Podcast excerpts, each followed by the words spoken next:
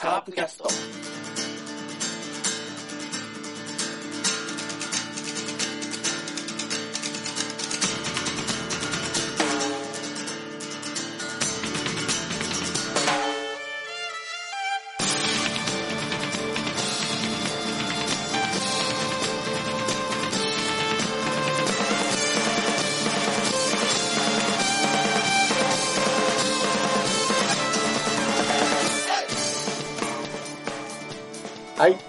キャストです。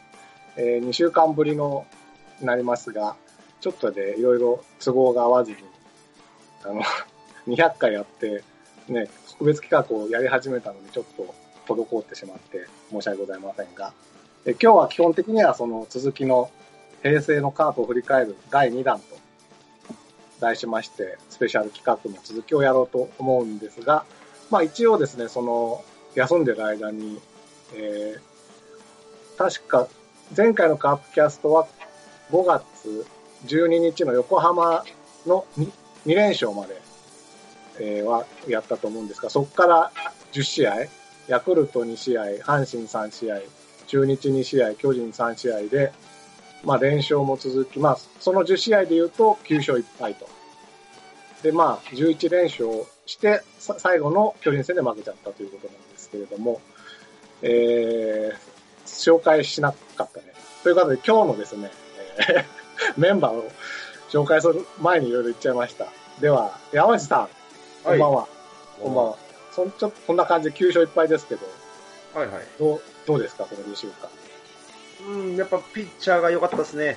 おーえー、あとは、ちょっと、まあ、一つ問題はあるんですけども。あそうじゃあちょっとそれはね、あの、はい一回セブンさんを紹介してからしようと思います。わかりました。お願いします。というわけで、もう一人のメンバー、セブンさん、はい、どうも、どうもこんばんは。おはこんばんちはでございあます。ははいどうもう、楽しい2週間でしたかまあそうですね、まあカープ、まあと、こもう良くないことなんですけども、勝ち慣れてしまいましたね、もう。また早速、あの、去年、一昨年と出た悪い病気、勝ち慣れ、勝つことが当たり前になってきて、そうか、途切れたかぐらいしか。悪い癖ですよね。悪い癖ですよ。これ悪い癖なんですよ。今日なら平成をふこれから振り返りますからね。そはいれちょっとその癖を払拭していただきたい。そうですよ。特に暗い時代がどうでしょうか。今日はね、そこ行きますからね。あ、はい。いいかもね、ちょうどね。ちょっとだね。今日はカープファンに、浮かれてるカープファンに喝を入れたいということで。カツ入れてもし勝つを入れてもしょうがない。俺らが勝手に振り返ってるだけだから。えーということで始めたいと思いますが、はいじゃあ、あの、今おっしゃった山内さんのその、この9勝、11連勝しての、えー貯金9か。で、なんと2位に、2ゲーム差をつけた1位に来てしまいましたが、うんどの辺が問題がありますでしょうか？えー、サード問題ですね。国母と安倍ですか？そうです。うんはい。もう、これはもう、えー見た人間なら多分間違いなく言うはずです。きど？えっ、と、はい。ものすごくそれってし末節なんだろう？ちっちゃい話じゃない？いや、もうこれがね、よ最大の要因だと思ってますから、ずっと言ってますけど。11連勝したんだよ。そうですよ。の中で一番足を引っ張ってるのがサードなんです。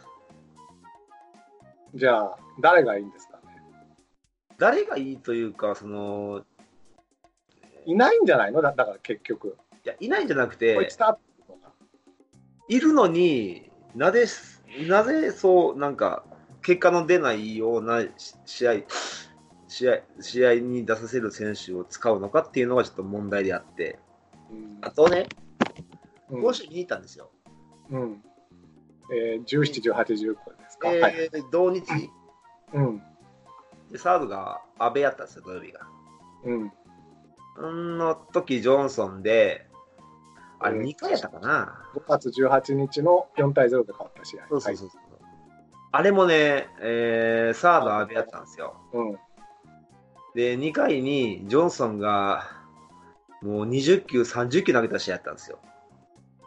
うんうん。でその要因が安倍のし、えー守備なんです。守備ミスなんですよ。あのエラーとかないんですけど、うん全く打球に反応できないというね。うんはい。これ見た、多分見に行った人しか多分分かんないと思う。テレビは多分、多分分かんないですよ。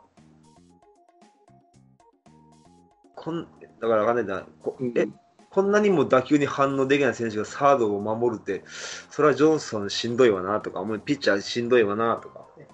じゃあじゃあ、えっ、と、そういうこと、つまり、うん。それなりにあの納得のいくサードがいれば問題ないのね。今のカカープ、というか、え山内さー、んにとって。まあ、この、この10、えー、11連勝でしたっけ、うん、そうじゃないですか。うん。その中で、サードの打率見見てもらったら分かるんですけど、いや、いいの、だから、分かった。だから、さサードをうん。山内さんが納得のいく人に、まあ、わかん堂林かもわかんないし、林とか、新しい人使うかわかんないけど、うん。それなりにちゃんと守備のできる人に変えたらいいわけね。そうそうそうそう。うん。じゃあ、そうしてくださいと、ここで尾形さんに言ってください。早っ。あのね、いや、いつもはいはい。僕がね、山内さんとぶつかるのってなぜかっていうとね、うん。僕、山内さんの話を聞いてると、うん。例えば、バック・トゥ・ザ・フューチャーって映画を見たとはいはいはい。して、僕は、バック、あえ、僕はとにかく、まずはバック・トゥ・フューチャーは面白いと思うんですよね。はいはいはい。全それがまず大前提であるんだけど、はい山内さんの話を聞いてると、あの、バお俺がバック・トゥ・フューチャーの脚本を書いたらもっと面白くなるぜっていうように聞こえるわけ。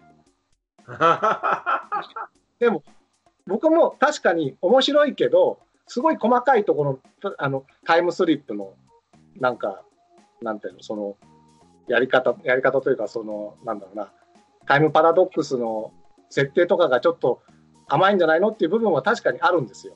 その細かく細かく見ていけばね。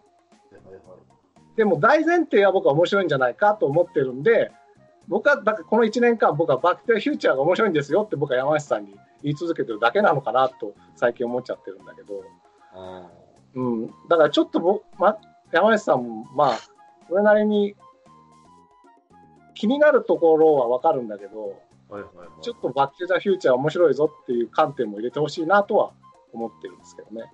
ああ、それじゃあそれやったら、だから簡単に言ったら、その、なさっきも言ったんですけど、結局、どう言ったかな、その、お、その、面白さでも、多分そこを書いてるんじゃないかなと思うんですけどね。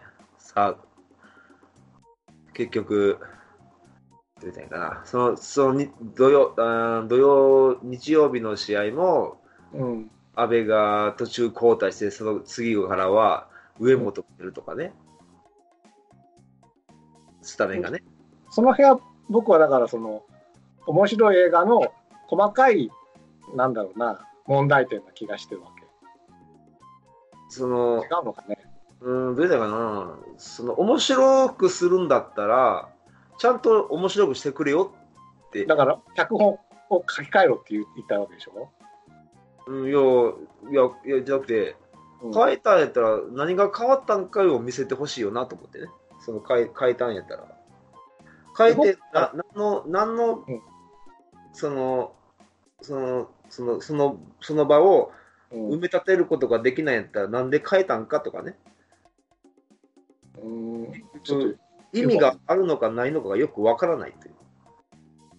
セブンさんなんか今の話聞いてどうどうな思いますかね、うんとうん、正直言って、どっちの気持ちも分かります。えっとね、どっちの気持ちも分かるんで、ちょっと違う観点からいくうと、んうんうん。えっとね、僕、まあ、ピッチャーのことなんですけど、うん。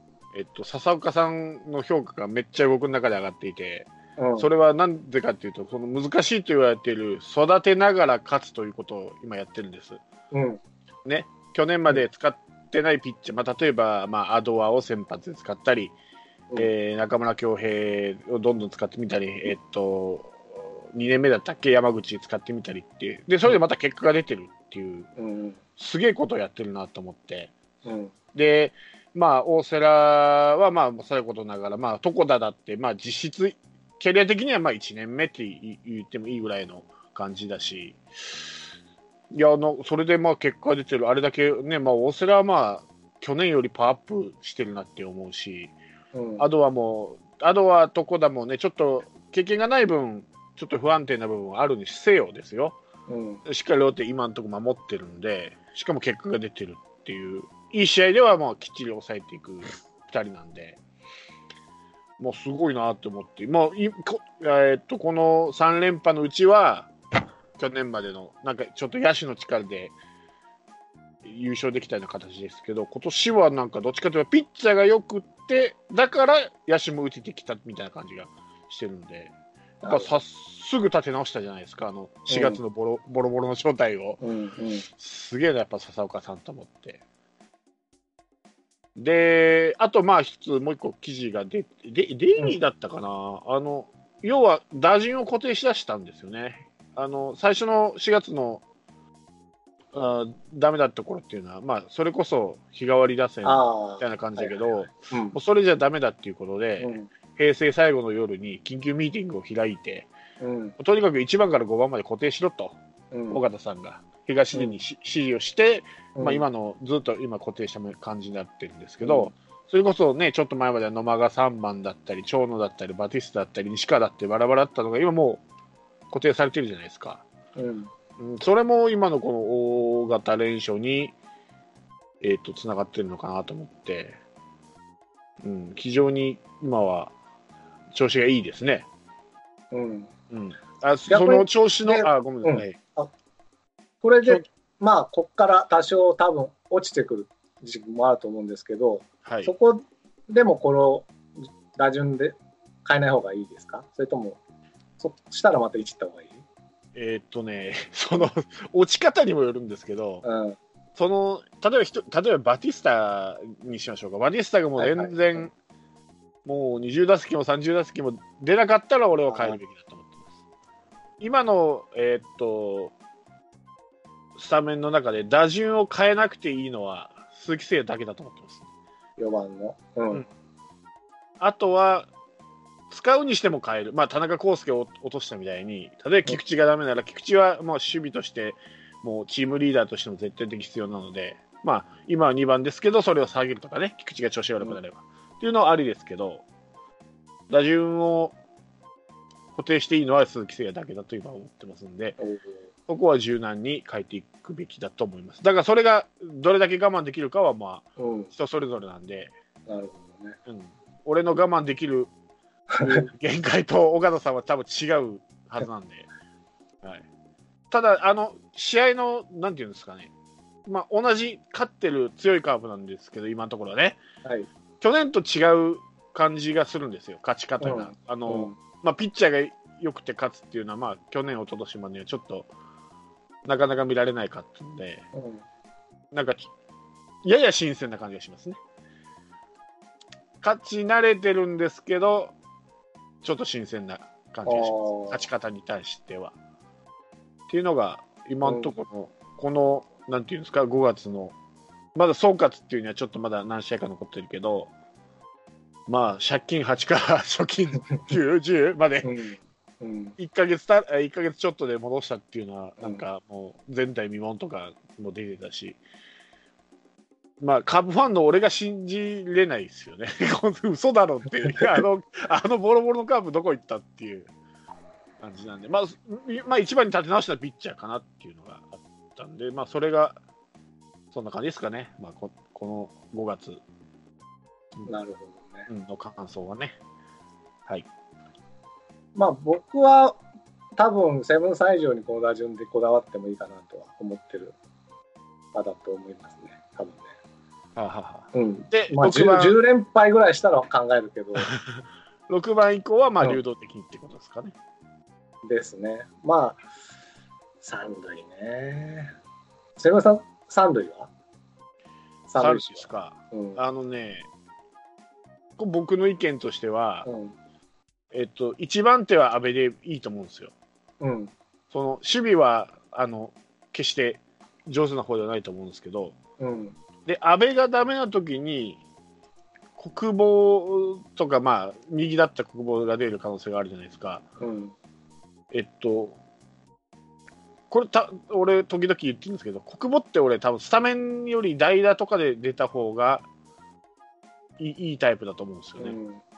で、えっとね、どういったらいいのかな、この選手、例えば今、まあ、カープのサードで言ったら、阿部がダメで、なんか国母に戻るっていう、なんかちょっと時代を遡ってるような感じがするんですよ。えっと、キャッチャーで例えるなら、相沢がダメならまた石原に戻すかっていう話。うん。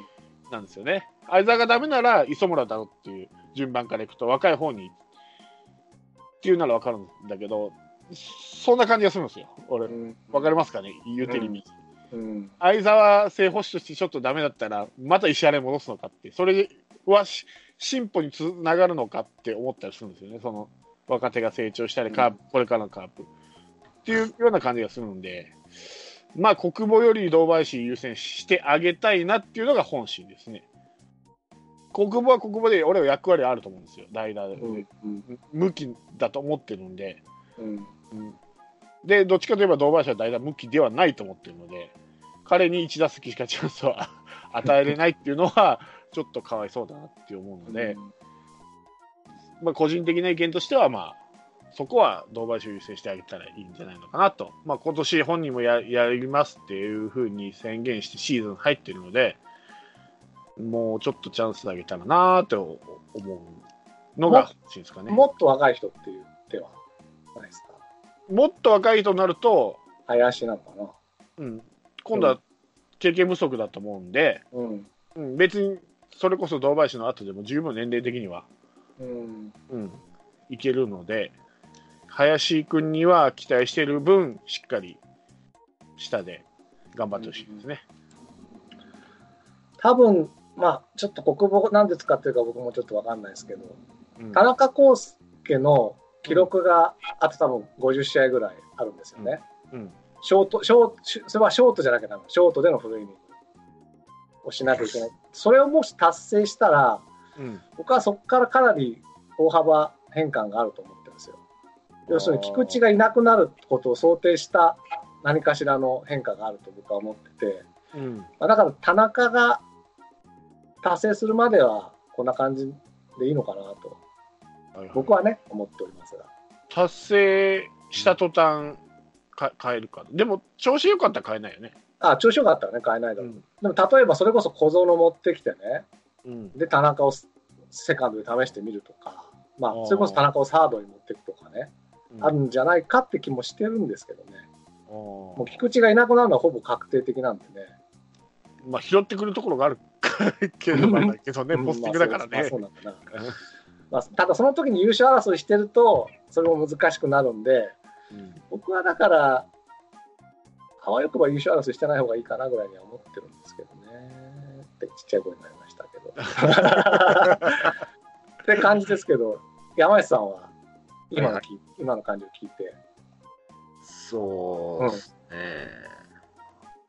うーん、まあでも楽し、どうやな、まあ野球を楽しく見ようもたらやっぱそこ、そこに目がいってまうんかなって思って、僕の場合は。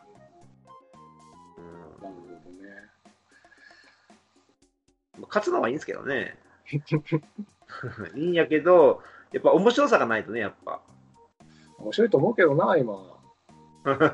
なんかその田中を使わなきゃいけない、こうく苦し苦渋の策とか僕は面白いですけどね。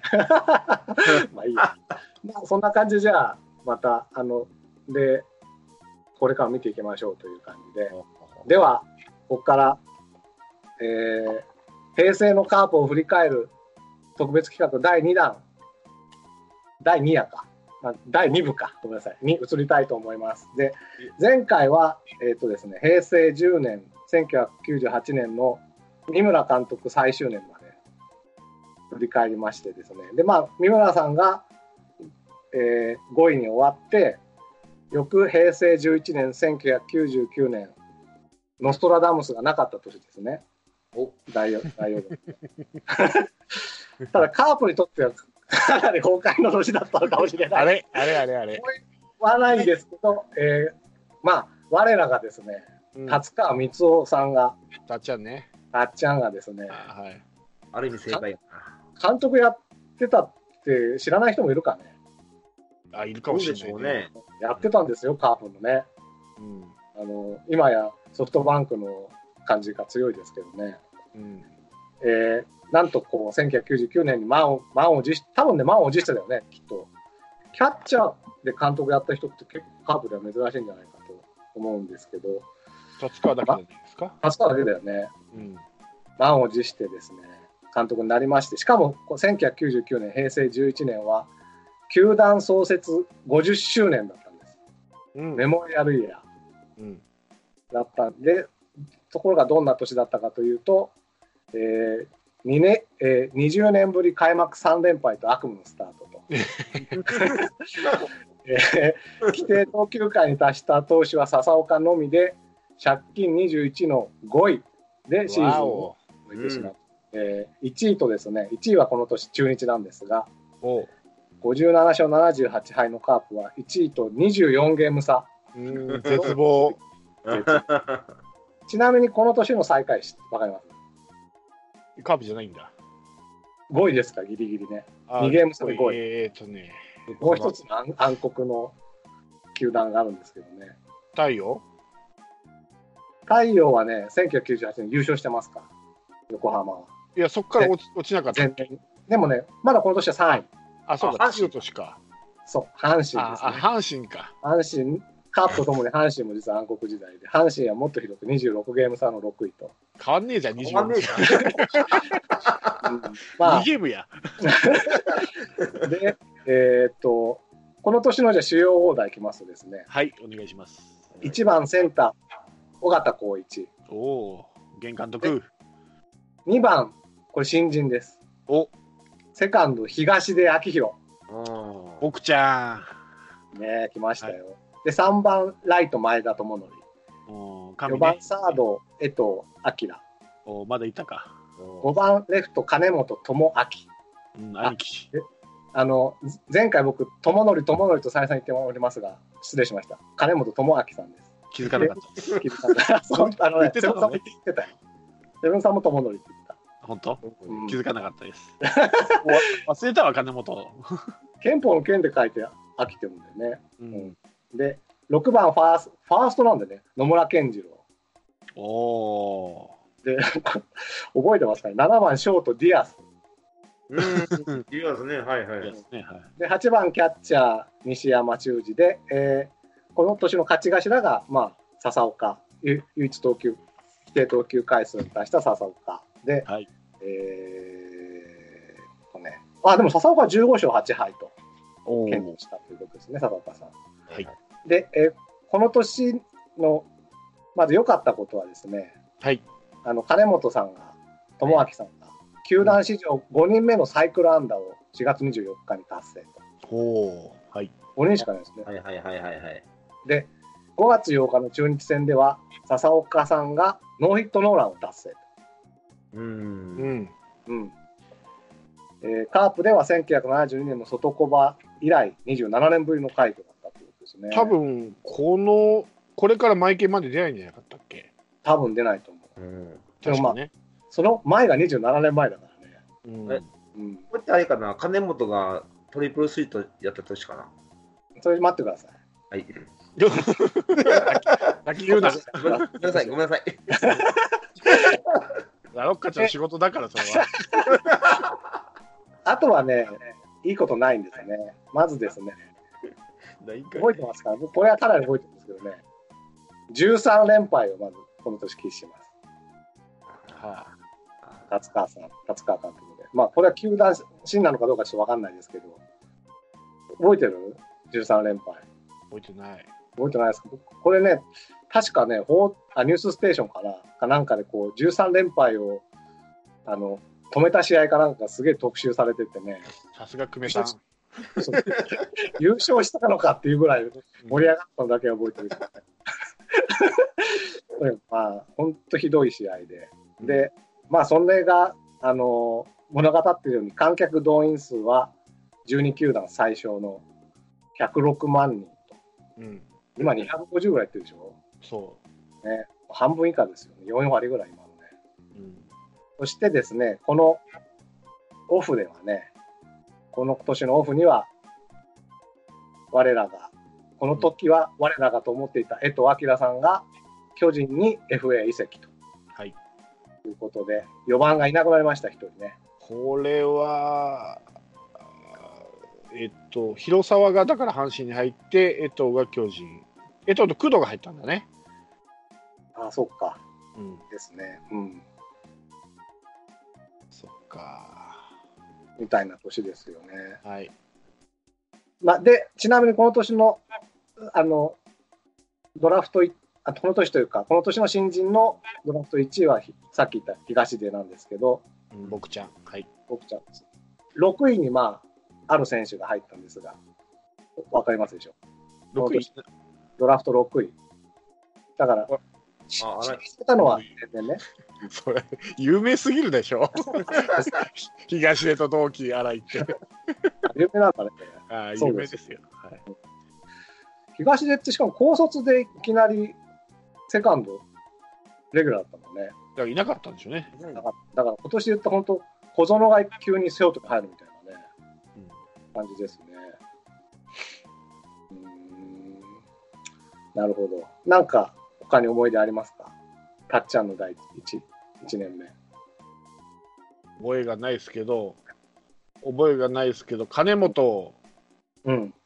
監督の時とが、えーインタビュー受けてた、この時期のね、インタビューっていうか、振り返って時にどうだったかっていうのは、まあ、チームも弱くて練習はきつかったけど、一番楽しかったって言ってましたね、達川監督の時が。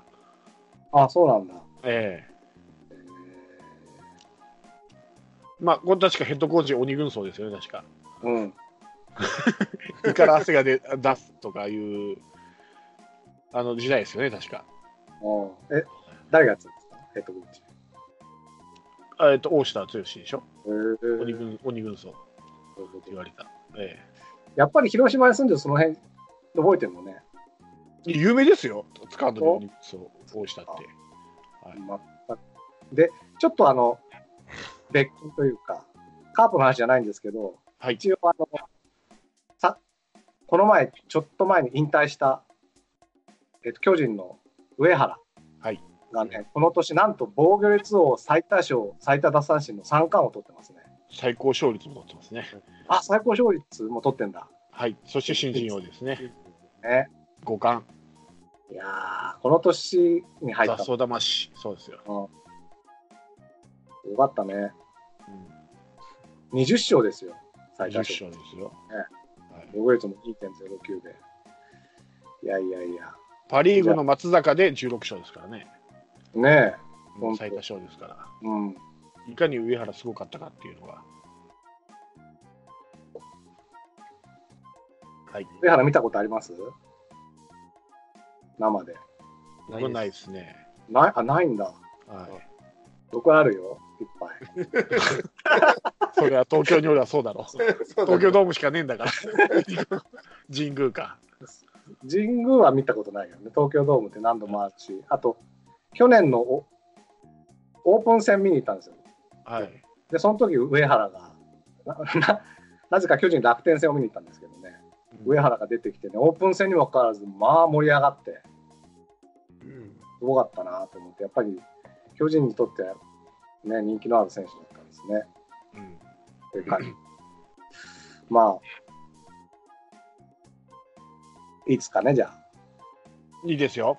ありがとうございます。、そんな感じでです。では、2000年、平成12年に行か行きたいと思います。えーはい一応、まあ、そんな感じだったけど、まだ達川さんは希望があるのかなと見たのかね、あの、球団の方々は。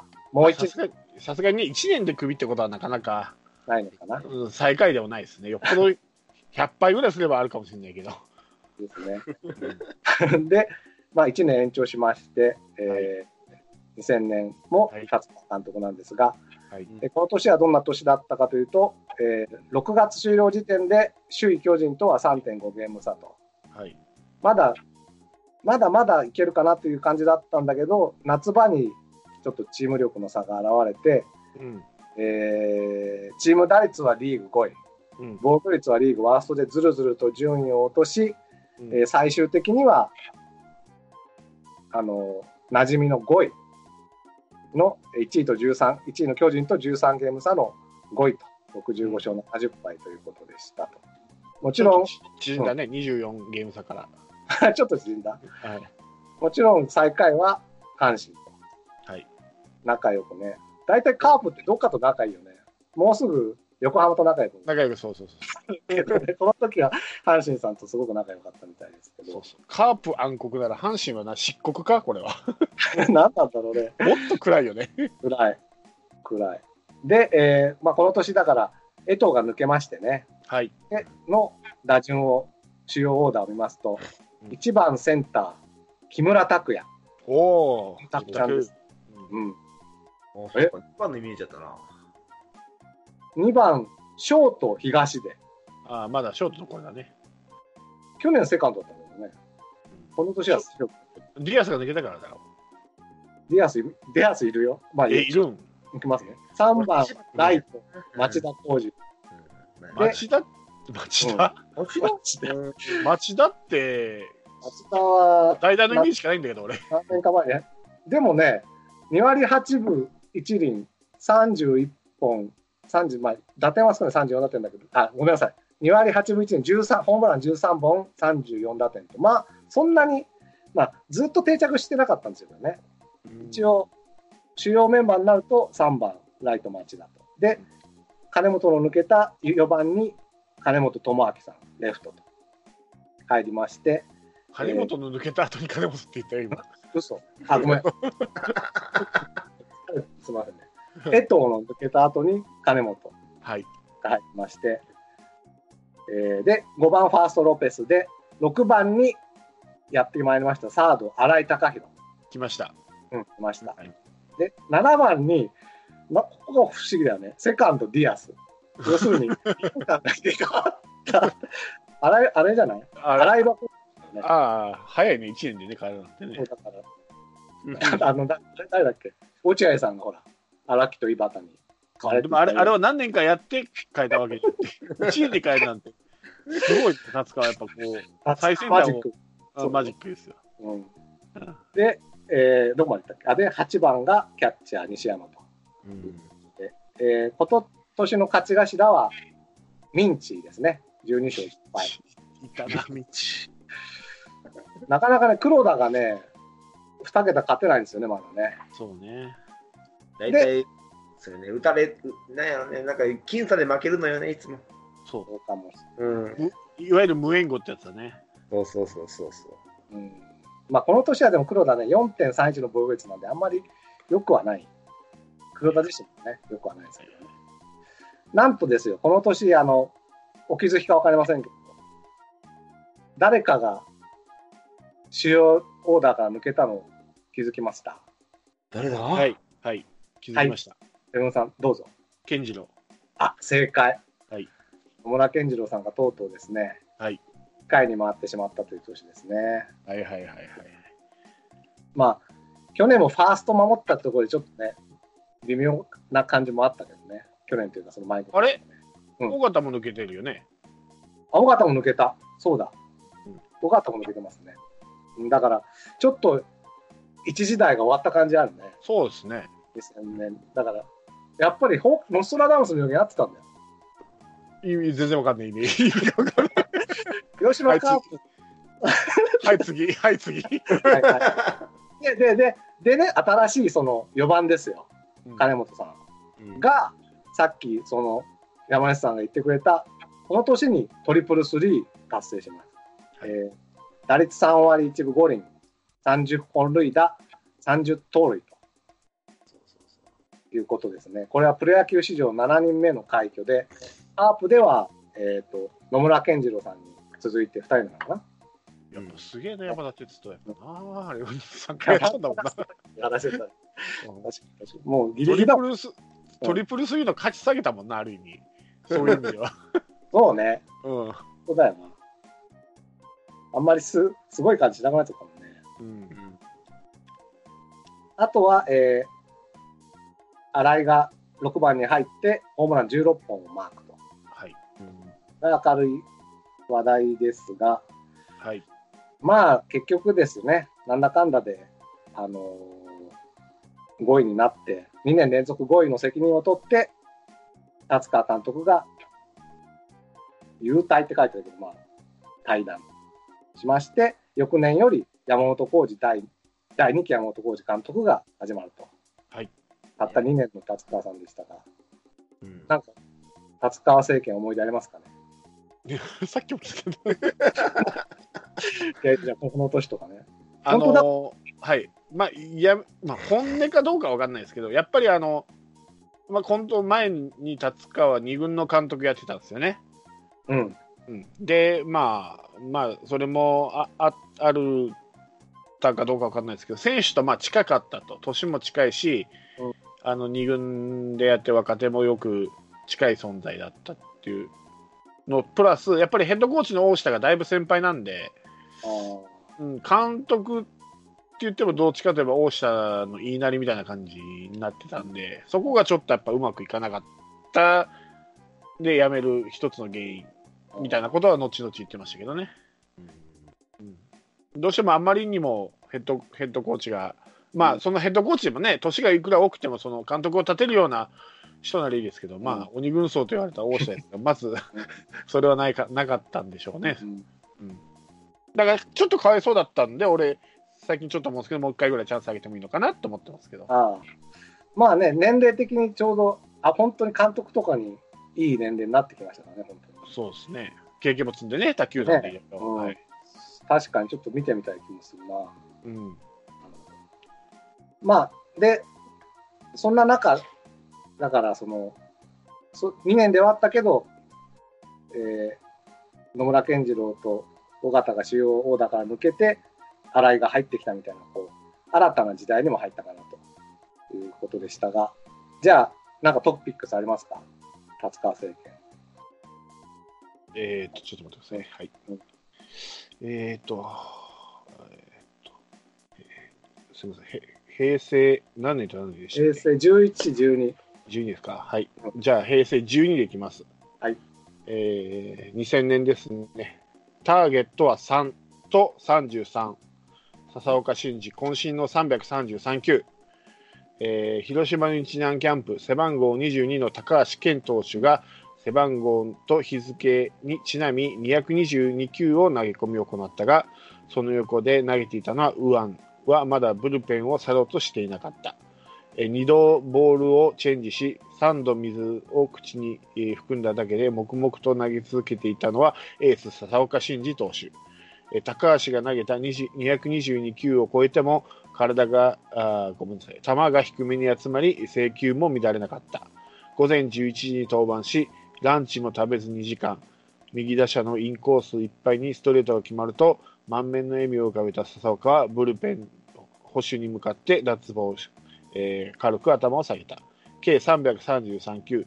もちろんこのキャンプで最多投球最多の投球数は笹岡は200球を超えて疲れても下半身を使えるようにするのが今日の投げ込みの目的だった。それにしてもなんで333球なのか、えーパチンコのフィーバーみたいでしょ？と本人は明かすが笑ってとぼけていたが達川監督はその3の並びに並びの意味が分かっていた。巨人を倒したいという気迫だね意味がある333球気分も乗っていったと。えー3月31日の開幕戦、東京ドームでの巨人と対戦する広島は、えー先発は間違いなく笹岡。この日に照準を合わせて、大げさに言えば、えーこの日のシーズンにすべこの日にシーズンのすべてをかけてエースは投げるつもりだった。巨人には26年ぶりに背番号3をつけた長嶋茂雄監督が指揮を取り、その長嶋監督が99年までつけた33を譲ってもらい、えー広島から FA で巨人に移ったのが江藤明三塁手。えー去年までチームメイトは、えー今や巨大戦力の一員として敵となった。えー情け容赦はいらない。打倒巨人。えー打倒江藤を、えー頭の中に体の、えー頭の中に体の中に叩き込ませるため象徴的な2人の数背番号をくっつけた333球だった、えー今年はホームえー球離れが安定している。去年より順調だよと手応えを感じた背番号18は予定通り開幕マウンドに上がった。巨人の先発はルーキーイヤー、えー20勝をマーク、対広島にも4勝無敗の上原浩二投手。江藤は3番に名を連ね、江藤は3番に名を連ねた。笹岡は初回から飛ばした。ストレート主体に、えー5回までに6三振。江藤にシングルヒット1本を打たれたが、3打席まで3打数1安打と抑えた。5対2と広島2点リードで、えー迎えた、これおかしいね。5対2で広島2点リードおかしいね。3点う2点ん、うん、そうね。迎えたあ8回裏、えー、ツーアウトを取った後江藤に、えーレフト前に運ばれた、えー巨人通算20勝あ対巨人戦、えー通算20勝を完封勝利で飾りたい笹岡は笹岡の前に立ちはだかったのは4番松井秀喜一発だけは避けなければと強い思いが、えー力みを生じさせた、え打ったのはシュート回転したスプリットかな。笹岡さんのミスピッチでしょという松井が捉えた打球は巨人ファンの超満員のライトス,、ライトスタンド上段に消えた、えーツーランホームランから1点差、えー次は5番の高橋由伸。同点のランナーを許せば7回に笹岡から、えー本塁打を打っているドミンゴ・マルティネスに回る。達川監督には決断を迫られた。しかしベンチから出る、えーえーしかしベンチから出ることはなかったうちのエース、さうちのエースは笹。この回は任せた。9回、プロ2年目の、えー小山田投手が、えーランナーを一塁出し一一人出しただけ、えー出したものの後続を断ち、プロ初セーブ。え笹岡には白星がついた。正直8回でバテていた。キャンプの時の投げ込みは効いたね、と笹岡。えー6月16日、横浜11回戦で通算100勝を達成し、11年目のベテラン右腕にとっては印象に残るシーズンとなった。333球ってすごいね。すごいね。えっと、この年、ちなみに笹岡さんは10勝6敗、防御率3.97と。はい。素晴らしい成績ですね。そうですね。うんなんかちょっと、あれですね、今の笹岡がかん、えーコーチになって、うん、えー巨人戦、開幕巨人戦で、あ江藤が